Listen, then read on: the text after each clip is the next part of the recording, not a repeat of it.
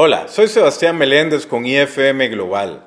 Acompáñenos en el proceso de construir una comunidad de líderes globales, con conciencia mundial, que viven con propósito, crean riqueza, desarrollan otros líderes y preservan el planeta. En el podcast de hoy quiero hablarle acerca de la inteligencia emocional, el poder del estado de ánimo en el liderazgo.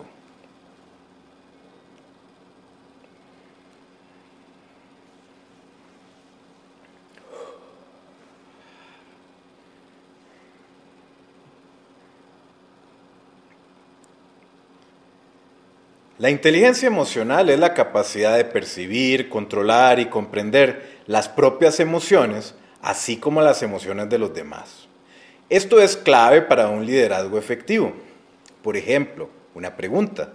¿Cómo se siente si tiene una muy buena conversación con su jefe? Imagine un momento por el otro lado en el que sintió eh, un poco de presión o incluso enojo y su líder no le entendió. O imagine un momento en el que tuvo una pelea con su jefe y no mostró ninguna emoción. No es raro tener sentimientos de tristeza o enojo cuando no es posible conectar con otras personas.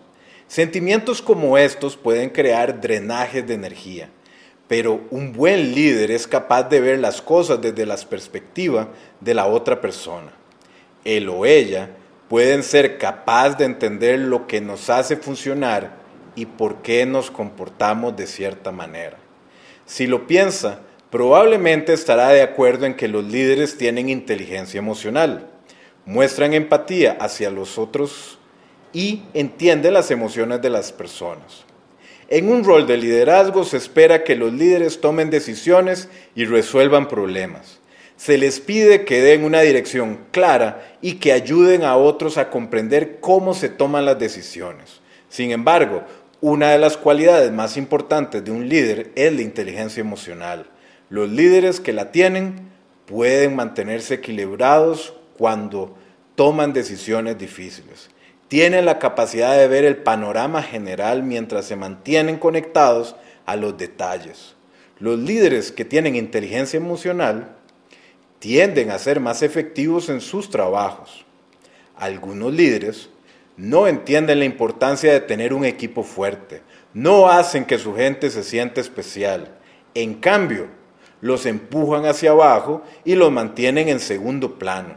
Algunos líderes no pueden llevarse bien con otros en su equipo. Siempre están peleando entre ellos y les cuesta crear armonía para trabajar juntos. Muy frecuentemente me encuentro con gerentes que me dicen que sus colaboradores no están motivados o que sus trabajadores no están logrando su máximo potencial. La mayoría de las veces el verdadero problema es su propia actitud. No pueden entender por qué algunas personas son felices y exitosas mientras que otras no lo son. Porque algunas personas son ascendidas y otras se quedan atrapadas haciendo el mismo trabajo una y otra vez. He visto tantos gerentes cuyo propio desempeño no ha estado a la altura porque no tienen la mentalidad adecuada.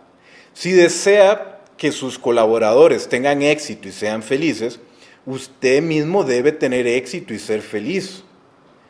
El mal humor puede tener un impacto negativo en su negocio, en usted mismo y en los miembros de su equipo.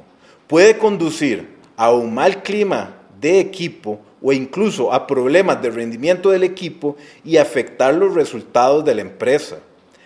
Algunos puntos que usted puede considerar para fortalecer su estado de ánimo son los siguientes.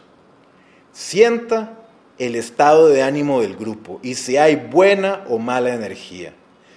Predique con el ejemplo. Sea consciente de cómo las personas interactúan con usted Preste atención a su propio comportamiento. Asegúrese de dormir lo suficiente, comer adecuadamente, hacer ejercicio. Observe los sentimientos que puede ver en los rostros de otras personas cuando están estresadas o frustradas. Trate a los demás con dignidad, respeto y comprensión. Haga todo lo posible por ser optimista incluso cuando las cosas no vayan bien. Cuando las cosas se pongan estresantes, recuerde que está liderando personas. Saludos y que tenga un excelente día.